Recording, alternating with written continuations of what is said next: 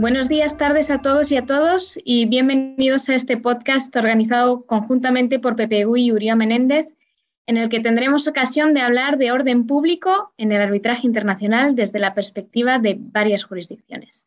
Mi nombre es Heidi López Castro, soy counsel del equipo de arbitraje internacional de Uriah Menéndez en Madrid y me acompañan mis compañeros Luis Gómez Iglesias Rosón, counsel del área de Derecho Público Procesal y Arbitraje de Uría Menéndez en Madrid, y Juan Sebastián Arias, asociado senior del área de resolución de conflictos de la Oficina de Bogotá de PPU. Luis, Juan Sebastián, bienvenidos. Gracias, Heidi. Gracias, Heidi, un placer.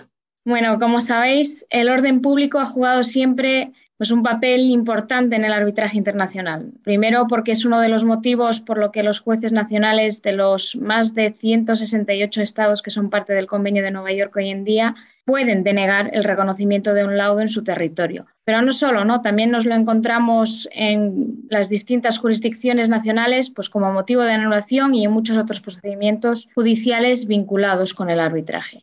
Y de ahí que contemos con vosotros, Juan Sebastián y Luis, para hablar de estos temas y en particular de cómo los tribunales españoles y colombianos definen y aplican el orden público en relación con el arbitraje. Juan Sebastián, ¿por qué es tan importante esta definición y aplicación por las jurisdicciones nacionales del orden público? Gracias, Heidi. Tan importante, por un lado, eh, porque protege la integridad del procedimiento y de la institución en su conjunto, impidiendo que se perpetúen o admitan prácticas que chocarían con los principios más elementales de nuestros ordenamientos, pero por otro lado, también porque puede desvirtuar la propia institución del arbitraje. Esto es imponiéndose el criterio judicial de las cuales las partes pretendían apartarse al arbitral.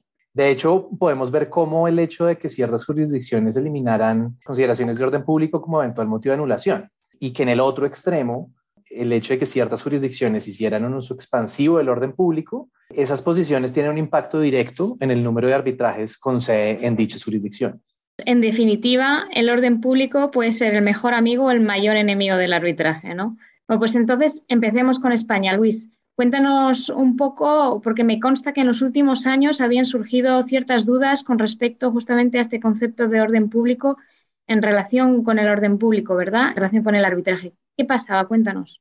Efectivamente, en España habíamos eh, visto en los últimos años un eh, excesivo control judicial de los laudos arbitrales que se basaba precisamente en lo que acaba de mencionar Juan Sebastián, que es un ensanchamiento de ese concepto de, orden público. Esto comenzó en el año 2015, cuando comenzamos a ver eh, pues, sentencias que anulaban laudos, entre otros motivos, y, la razón fundamental y más peligrosa era por entender que la motivación de los laudos era arbitraria o insuficiente.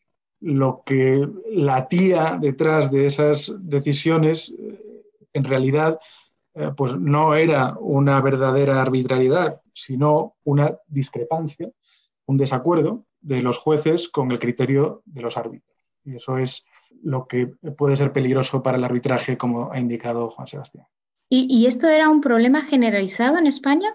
No, el problema estaba muy focalizado en un concreto órgano jurisdiccional, que era el Tribunal Superior de Justicia de Madrid. ¿Qué ocurre? Que precisamente por ser el Tribunal eh, de Madrid, que estaba llamado a conocer de todos los procedimientos de anulación contra laudos realizados en arbitrajes con sede en Madrid, pese a ser un problema muy localizado, era un problema con gran repercusión. ¿Y, cuál es la posición actual de los tribunales españoles? Lo que ha ocurrido en el último año, los últimos meses, eh, y de esto se ha hablado mucho y, quizás eh, lo hayáis eh, leído en diferentes foros, es que el Tribunal Constitucional ha dictado varias sentencias ya en las que viene a limitar claramente el ámbito de control jurisdiccional de los laudos. Entonces, de acuerdo con esta jurisprudencia constitucional, esa noción de orden público no puede servir para que el órgano judicial simplemente reexamine las cuestiones que habían sido debatidas en el procedimiento arbitral. Por ejemplo, una de las cosas que ha dicho el Tribunal Constitucional es que una anulación no puede basarse en una discrepancia de los jueces con la valoración probatoria que han llevado a cabo los árbitros o tampoco puede basarse en una incorrecta aplicación de una concreta jurisprudencia, es decir, en un error jurídico. Para eso no está la acción de anulación y para eso no está el orden público. Esto es lo que ha dejado mm, muy claro el Tribunal Constitucional. Entonces, bueno, pues viniendo de donde veníamos, eh, esto es una excelente noticia para el arbitraje eh, en España porque sitúa el control de orden público en el lugar excepcional que le corresponde y que había venido teniendo tradicionalmente en la jurisprudencia en España. ¿Podemos o no podemos hablar de un cambio de paradigma? Yo creo que no. Yo creo que lo que han hecho estas sentencias ha sido corregir ese problema concreto y focalizado al que me he referido.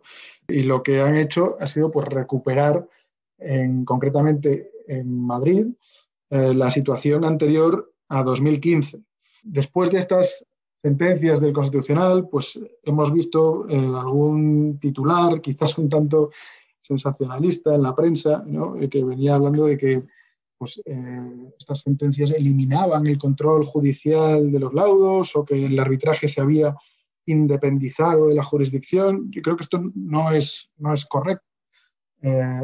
la acción de anulación sigue existiendo, la causal de anulación por orden público sigue existiendo y, en mi opinión, así debe ser, porque eh, bien entendido y utilizado con prudencia, eh, pues el, el control de orden público no es una amenaza para el arbitraje, sino que debe ser una garantía. Muchas gracias, Luis. Y Juan Sebastián, entonces, mirando ahora un poco hacia Colombia, en Colombia, ¿cuál es la normativa o qué nos encontramos en las leyes sobre orden público internacional en materia de arbitraje? Sí, mira, quisiera empezar, tal vez la primera precisión es que el arbitraje en Colombia está regulado por una ley dualista. Esto quiere decir que hay regulaciones distintas para arbitraje nacional e internacional. La causal de anulación consistente en la vulneración del orden público internacional solo aplica para los laudos arbitrales internacionales. Hecha esa precisión, en primer lugar, resaltaría que la ley aplicable, el Estatuto Arbitral, habla de orden público internacional. Es decir, que bajo ley colombiana, la ley colombiana parte de una diferencia entre el orden público internacional y el orden público interno. Y esta distinción permite que el orden público internacional sea un concepto mucho más restringido, de aplicación restrictiva, y pueda ajustarse, digamos, a, nuevas tendencias de internacionalización de la economía o globalización de los mercados, pues no se trata del orden público nacional, que responde más a concepciones internas propias y locales del Estado.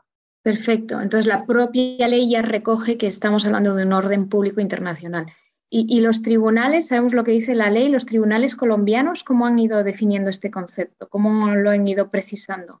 Mira, la, la jurisprudencia colombiana ha definido el orden público internacional como una cláusula de reserva que busca salvaguardar los principios fundamentales que inspiran el ordenamiento jurídico nacional. Los principios fundamentales son aquellos innegociables en el árbitro internacional que no pueden ser modificados por un acuerdo entre particulares eh, y pueden referirse al orden social y político del propio Estado, las libertades públicas o el debido proceso. Este concepto es dinámico, es decir, va evolucionando con el tiempo y en el tiempo y en el espacio y debe ser tolerante y constructivo. Entonces, incluso si una ley dice que algo es contra el orden público, esa disposición debe siempre analizarse bajo criterios vigentes hoy en día. ¿Y hacen los tribunales algún tipo de diferencia, por ejemplo, entre orden público procesal y orden público sustancial? Sí, mira que esa distinción ha hecho parte de esta evolución interesante jurisprudencial en Colombia. Se ha establecido que hay dos categorías.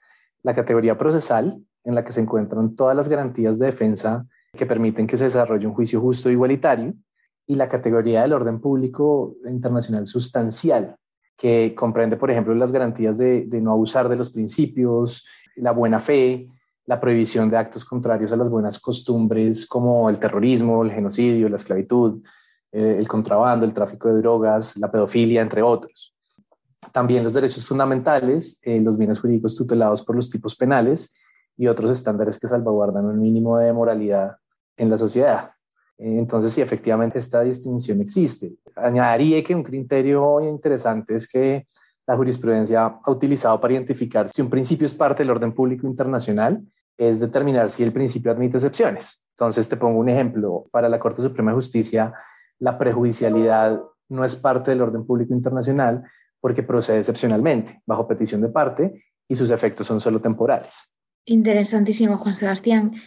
Pero todos sabemos que al final a veces la definición teórica no acaba reflejándose del todo en la práctica, ¿no? Eh, ¿Los tribunales colombianos dónde se sitúan en esto? ¿Son estrictos a la hora de aplicar esta definición? Sí, mira, yo, yo podría afirmar que sin muchas dudas que sí, en Colombia nunca se han anulado o se ha negado el reconocimiento y la ejecución de un laudo arbitral internacional con base en la vulneración del orden público internacional de Colombia. De hecho, existe un caso que, te puedo compartir para ilustrar el punto. La Corte Suprema de Justicia analizó una solicitud de reconocimiento de ejecución de un laudo arbitral internacional cuya disputa derivaba de un contrato de agencia mercantil agencia comercial en el que las partes habían elegido la ley del estado de Texas como ley aplicable. Bajo la ley colombiana, esos contratos de agencia comercial ejecutados en Colombia deben regirse por la ley colombiana, ¿sí? Y toda estipulación en contrario se tendrá por no escrita. Y eso fue lo que utilizó una de las partes para solicitar que se denegara el reconocimiento del laudo por ser contrario al orden público. Cuando la Corte analiza el caso, concluye que si bien esa disposición colombiana es una norma de orden público, y acaba lo más importante, es una norma de orden público de protección creada para proteger un determinado gremio, pero que no representa los valores y principios fundamentales del Estado. Y como tal, considera que en el contexto internacional prevalece el cumplimiento de los compromisos adquiridos por Colombia sobre el reconocimiento del laudo extranjero. Entonces, pues podrás ver que, la interpretación es, es bastante estricta eh, y restrictiva. Ningún laudo anulado, yo creo que sí, entramos dentro de la definición de estricta y restrictiva. ¿Y dirías que esta concepción es extrapolable al resto de la región? De Latinoamérica, yo diría que no, Heidi. En realidad, Creo que, el orden público es una noción que cada jurisdicción desarrolla. Esas distinciones de orden público interno e internacional o de orden público procesal o sustancial, eso es un tema que las Cortes Nacionales desarrollan individualmente en cada jurisdicción y por ende requiere un análisis país por país. Y Juan Sebastián, Luis, ¿algo que nos podamos llevar recíprocamente de la experiencia colombiana y española? Luis, comenzando por ti. Yo creo que por lo que nos em, ha contado Juan Sebastián, la mejor enseñanza que nos podemos llevar de Colombia es que debemos aplicar con suma prudencia este concepto de orden público. Porque en el plano teórico, la noción de orden público siempre se define de forma restrictiva. Esto es algo que incluso el Tribunal Superior de Justicia de Madrid, en esas sentencias que he mencionado, que comenzó a dictar a partir del año 2015, en el plano teórico siempre definía de forma muy restrictiva lo que consideraba que era el orden público. Otra cuestión era cómo lo aplicaba. Entonces, tratándose de un concepto jurídico eh, indeterminado, lo relevante no es esa enunciación teórica más o menos precisa, sino si en la práctica se aplica de forma verdaderamente excepcional, que es lo que, por lo que nos cuenta Juan Sebastián, ocurre de forma eh, muy clara en Colombia. Totalmente de acuerdo. Juan Sebastián, ¿algo que nos podamos llevar de la experiencia española? Desde luego, siempre podemos llevarnos algo positivo de la experiencia española y después de todo lo que nos cuenta Luis con tanta claridad, yo diría que hay dos aspectos fundamentales y el primero es que el rol de las Cortes Nacionales es definitivo y fundamental para el desarrollo y el buen funcionamiento del arbitraje internacional. Y en segundo lugar, que el orden público definitivamente es un concepto muy variable y muy dinámico, así que su actualización va evolucionando y tenemos que estar siempre muy atentos a esta evolución. Efectivamente. Pues última pregunta. ¿El concepto de orden público actual en España y Colombia, mejor amigo o mayor enemigo? Amigo. Amigo, amigo. Sin lugar a dudas. Bueno, pues no tenemos tiempo para más, pero estaremos encantados de seguir hablando con todos vosotros si tenéis dudas o comentarios. Muchas gracias a mis compañeros Luis, Juan Sebastián y muchas gracias a todos los oyentes que nos habéis escuchado. Hasta muy pronto.